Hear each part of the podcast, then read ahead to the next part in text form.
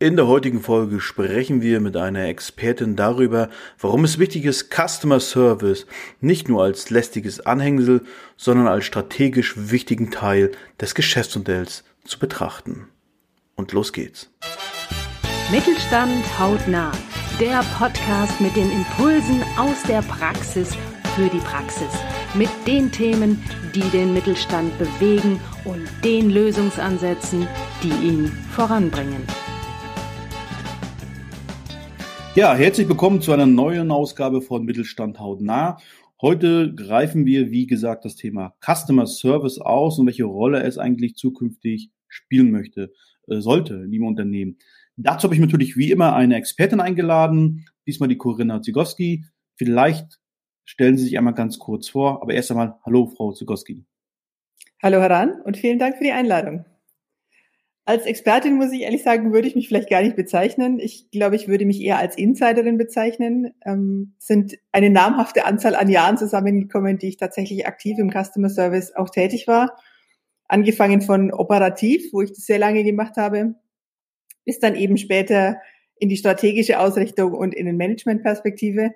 Und heute habe ich auf mein Thema Customer Service eine eher so eine Perspektive aus, der Heli aus dem Helikopter. Ja.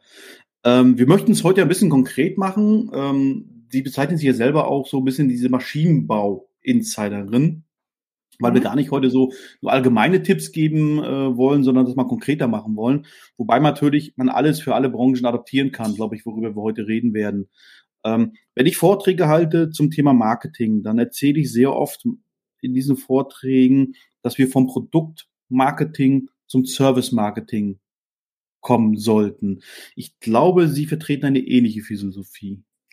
Absolut, da kann ich Ihnen nur zustimmen. Es ist tatsächlich so, dass gerade im Maschinenbau diese Produktfokussierung sehr, sehr stark vertreten ist und auch immer noch sehr, sehr stark im Fokus ist. Ich würde aber vielleicht gerne erst auf ein anderes Thema eingehen, das mir tatsächlich wichtig ist. Dass gerade im Maschinenbau ist es so, dass der Customer Service immer noch eine eher untergeordnete Rolle hat. Mhm. Also vielfach wird ein Customer Service als ein Anhängsel der Produktion verstanden und auch so in der Organisation abgebildet. Und gerade im Mittelstand sieht man das relativ oft. Ich hatte neulich ein recht interessantes Gespräch, das hat das wieder sehr plastisch dargestellt. Ein Serviceleiter, der mir sagte, ich habe keine eigenen Service-Mitarbeiter, obwohl wir ein Mittelständler sind. Jedes Mal, wenn es einen Serviceeinsatz gibt, dann muss ich den Pro Produktionsleiter quasi betteln, damit er mir Leute für die Serviceeinsätze zur Verfügung stellt.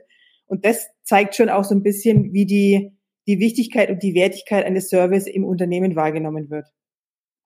Und ich stelle mal tatsächlich die These auf, die ist ein bisschen provokant, aber ich glaube, im Maschinenbau wird der tatsächliche Ertrag im After-Sales-Service gemacht. Mhm. Ich bin ein BWLer und ich mag Zahlen, Daten, Fakten, also vielleicht mal nur ein paar Zahlen, Daten, Fakten. Ja. Es ist wirklich so, dass ein Anteil von ungefähr 20 bis 25 Prozent im Maschinenbau mit Servicegeschäft gemacht wird. Das hört sich jetzt im ersten Moment nicht exorbitant viel an, Geht man aber mal von so einem durchschnittlichen Mittelständler aus, der im Schnitt 10 Millionen Umsatz macht vielleicht, dann sind es schon zwei, zweieinhalb, drei Millionen. Das ist jetzt noch nicht wahnsinnig fancy. Guckt man aber mal ein bisschen auf das Thema Ertrag und jeder weiß ja, Umsatz ist nicht gleich Ertrag, dann sieht man eklatante Unterschiede, dass im Service tatsächlich ein Ertrag von 15 bis 25 Prozent ähm, generiert wird, in dem Neumaschinengeschäft ein Ertrag von unter 5 Prozent. Also da, mhm. das macht auch nochmal die wirtschaftliche Wertigkeit von, den, ja. von Serviceleistungen tatsächlich sehr, sehr deutlich. Und natürlich kommt dazu das Thema Wachstums, Wachstumspotenzial. Eine Neumaschine wird halt nur alle paar Jahre gekauft. Die hat einen bestimmten Produktlebenszyklus und der bemisst sich eben nicht in Monaten oder vielleicht in, auch nicht im Jahr. Man geht davon aus, dass fünf bis zehn Jahre so eine Maschine genutzt wird, weil die Investition natürlich auch relativ hoch ist.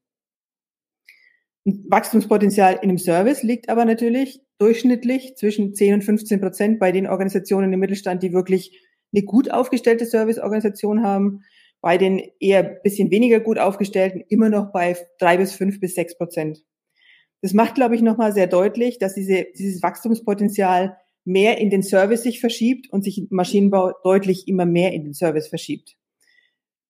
Jetzt habe ich mir natürlich auch die Frage gestellt, was sind denn so die Erfolgsgeheimnisse von denjenigen, die all diese Zahlen erreichen? Und was, was machen die vielleicht noch nicht so gut, die nicht bei diesen Zahlen sind, bei diesen Wachstumsraten und bei diesen Ertragsraten? Und ich mag dieses Thema Erfolgsfaktor nicht, aber ich, ich, für mich sind so ein paar Faktoren, die wirklich essentiell sind, damit man zu den Champions gehören kann.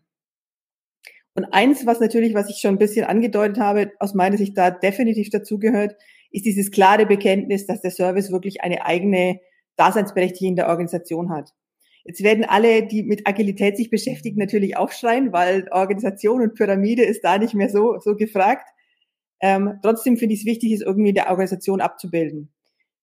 Dass es ein eigener Profit Center ist, dass es zumindest eine direkte Anbindung an die Geschäftsleitung hat, auch in der Organisation. Das macht auch in der Organisation nochmal transparent die Wichtigkeit einer, einer Serviceorganisation.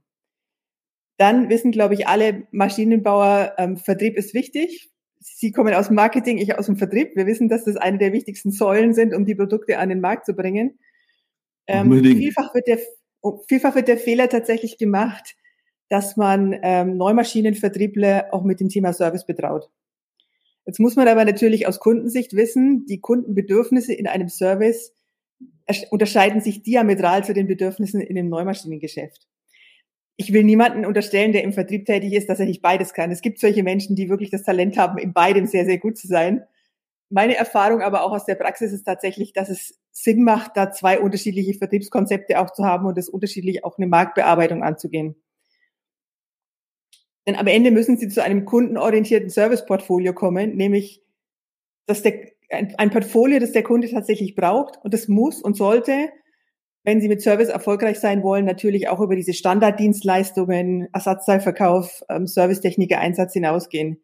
Dann ist eine relativ gute Chance, mit einem Service wirklich ein Kundenbindungsinstrument zu treffen und das als aktives Kundenbindungsinstrument tatsächlich nutzen zu können. Das setzt natürlich schon, Sie hatten es ja schon gesagt, so ein bisschen eine strategische andere Ansatz und eine strategische andere Positionierung des Servicebereiches statt. Also was mir immer wieder einfällt, ist letztendlich, Produkte werden ja immer austauschbarer und immer vergleichbarer. Ja, ob das mhm. jetzt im, im Investitionsgüterbereich ist oder Konsumgüterbereich. Ähm, und mit Service hat man natürlich aus meiner Sicht auch viel besser die Möglichkeit, sich zu differenzieren von den Mitbewerbern mhm. am Markt. Wenn man eben bestimmte Dinge Dinge liefert, ähm, die andere vielleicht nicht liefern im Servicebegriff. Oder wenn es zumindest mal deutlich sichtbarer ist. Das ist so das Problem, auf das ich häufig stoße, dass der Service da ist. Also ich kenne es auch als Unternehmen, wo äh, der Innenvertriebler angerufen wird, weil ein Kunde eine Frage hat zu einem Produkt, der weiß es nicht, der läuft dann irgendwie los, ja, äh, findet die Lösung und ruft den zurück. Und da passiert aber nichts mit dieser Information. Wahrscheinlich wird im Nebenraum oder am Nebentelefon der, auch ein weiterer Mitarbeiter angerufen, dem wird die gleiche Frage gestellt, der läuft auch wieder los. Also ich glaube, dass man da auch intern tatsächlich das, das separieren sollte und vor allem natürlich auch dementsprechend Datenbanken schaffen sollten. Ähm, was ich aber noch auf jeden Fall herauskristallisieren wollte, war nochmal dieser strategische Ansatz, weil das bedeutet natürlich, ich fokussiere mich auch, weil ich kann natürlich aus dem Servicebereich auch neue Geschäftsmodelle herausentwickeln. Ich halte das für extrem wichtig, wenn es um ein Thema Innovation geht, dass man sich da beschäftigt mit, was kann ich eigentlich an neuen Geschäftsmodellen entwickeln, jenseits ähm, der, der Hardware, der Produkte, die ich produziere. Absolut. Und da kommt das Thema Kundenbedürfnisse natürlich sehr stark ähm, in, ins Spiel. Denn historisch kommt der Maschinenbau aus, also wir hatten es am Anfang ja schon gesagt, aus einer sehr starken Produktfokussierung. Also das Produkt ist so ein bisschen, ich nenne das immer der heilige Gral. Und ähm, unser aller privates Verhalten hat sich aber deutlich verändert. Man kann genug sagen über Amazon, das ist natürlich auch berechtigt, da gibt es ein paar Kritikpunkte, aber am Ende ist das, ähm, ist Amazon das, was unsere private Kundenerwartung generiert. Und die übertragen wir natürlich auch, so wie wir es im Privatleben gewohnt sind und wie wir es auch erwarten, die erwarten wir, die übertragen wir auf unser berufliches Leben. Und daraus generieren sich heute eben andere Erwartungen von Kunden, speziell im Servicebereich, die gar nichts mehr oder wenig zu tun haben mit dem, was wir vielleicht nur vor 15 oder 15 Jahren an Kundenerwartungen hatten. Da konnte man sehr gut punkten mit einem guten Produkt, mit guten technischen Eigenschaften und heute reicht das eben nicht mehr. Also gute Produkte haben natürlich fast alle Mitbewerber und fast alle Anbieter, die im Maschinenbau, im produzierenden Maschinenbau unterwegs sind.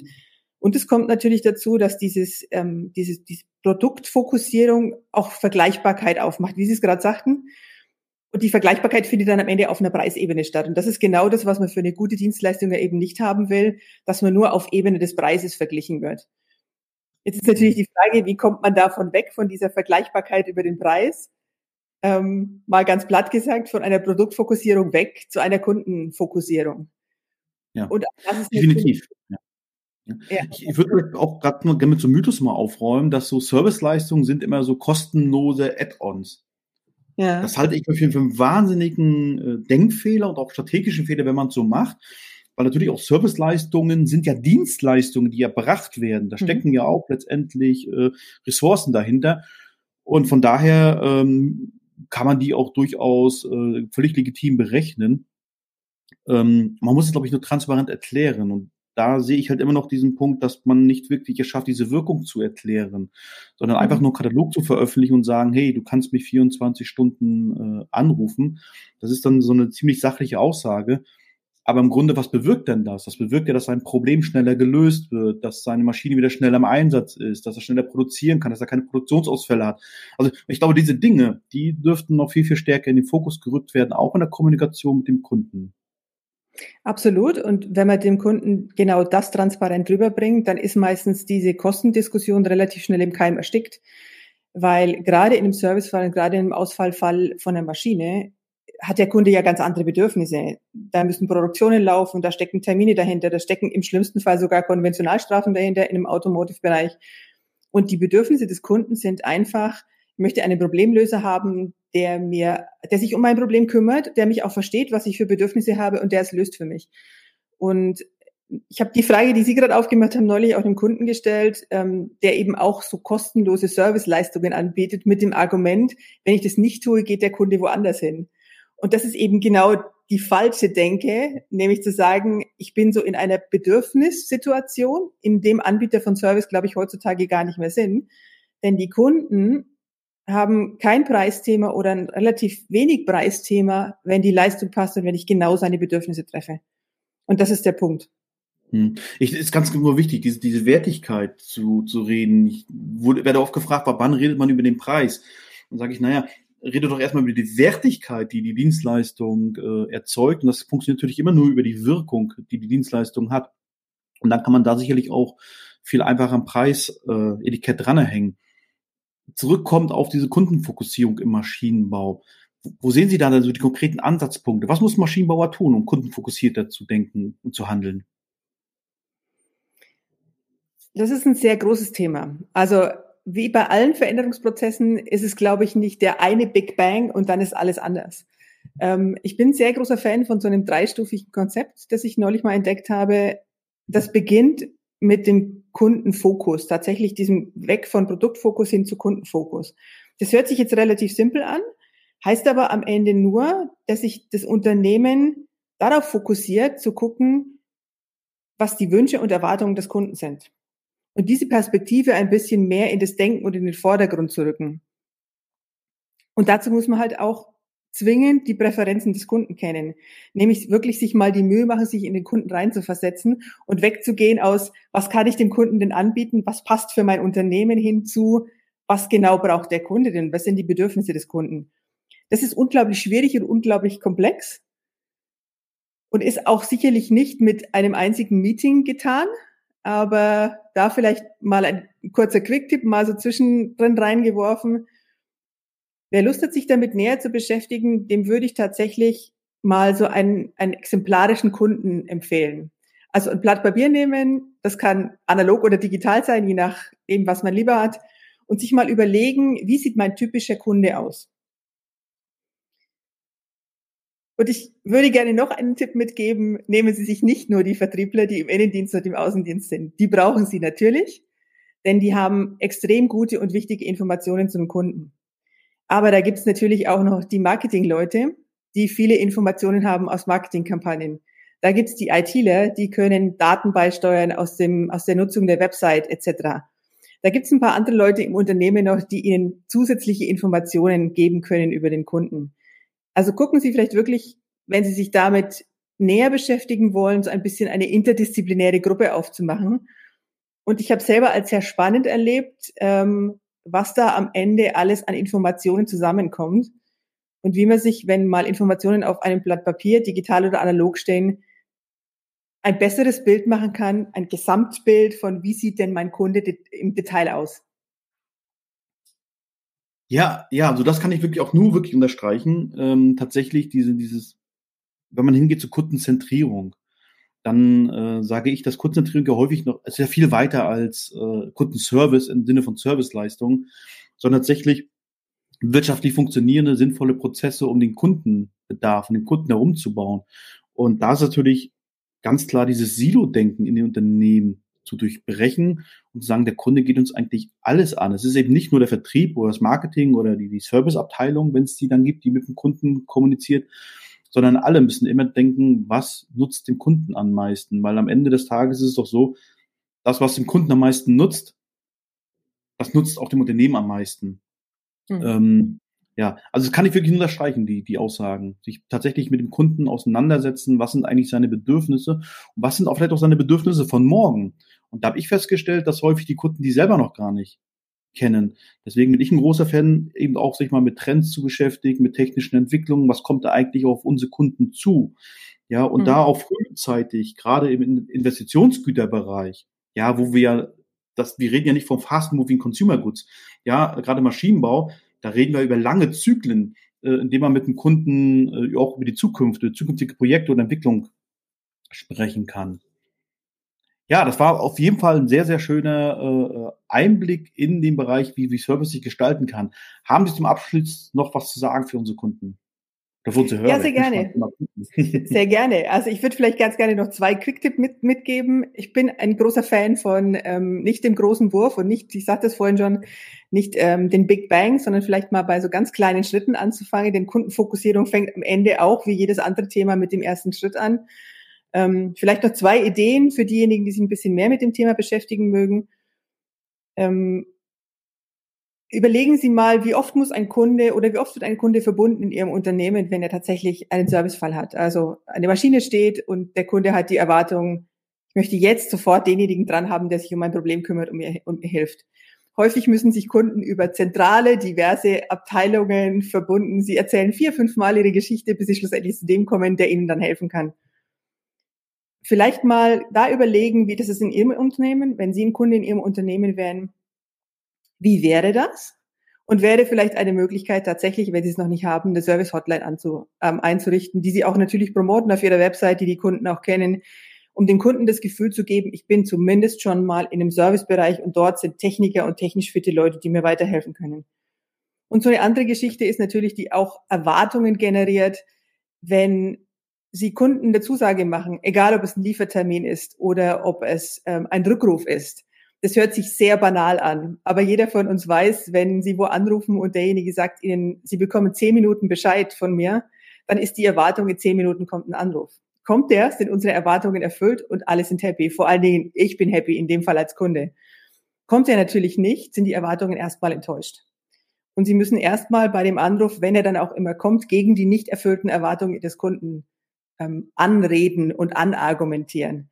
Und das sind so Kleinigkeiten, wo man im Alltag, glaube ich, schon einen ersten Schritt in Richtung Kundenfokussierung tun kann. Die Schritte natürlich zu einer Kundenzentrierung, die sind deutlich länger und auch deutlich aufwendiger. Aber dieses Bewusstsein schon mal wirklich ins Team zu kriegen und in eine Mannschaft zu kriegen, das kann ein erster Schritt sein zur Kundenfokussierung. Ja, wunderbar. Ich glaube, das sind wirklich zwei Tipps, die auch äh, schnell äh, umsetzbar sind in der Praxis besonders vielleicht noch auf diesen Anruf, der in zehn Minuten kommen soll. Ich glaube, es geht auch im ersten Linie gar nicht darum, ob das Problem gelöst ist, sondern erstmal dieses Versprechen, ich melde mich in zehn Minuten. Ich glaube, wenn man dann zwar die Lösung nicht hat, äh, zumindest sagen kann, wir kümmern uns drum, wir bearbeiten das. Das wird aus den, den Gründen vielleicht etwas länger dauern, ähm, mhm. aber wir haben dich auf dem Schirm. Ich glaube, diese erste Erwartungshaltung zu erfüllen, ähm, ist nach tatsächlich kurzer Zeit ein Feedback zu geben, dass man mhm sich des Problems des Kunden bewusst ist, äh, ich glaube, es geht gar nicht darum, nach zehn Minuten die Lösung zu präsentieren. Mhm. Im Idealfall kann man das vielleicht auch. Es hängt sicherlich dann immer sehr individuell von dem Problem ab. Aber ich glaube, ähm, ganz, ganz wichtig, und vielleicht können wir das so als gemeinsames Schlusswort nehmen, ist, dass man die Erwartungen der Kunden erfüllen sollte, auch im Servicebereich und mhm. nicht enttäuschen sollte. Und von daher bitte nichts versprechen, was man nicht bereit ist zu erfüllen oder auch nicht erfüllen kann.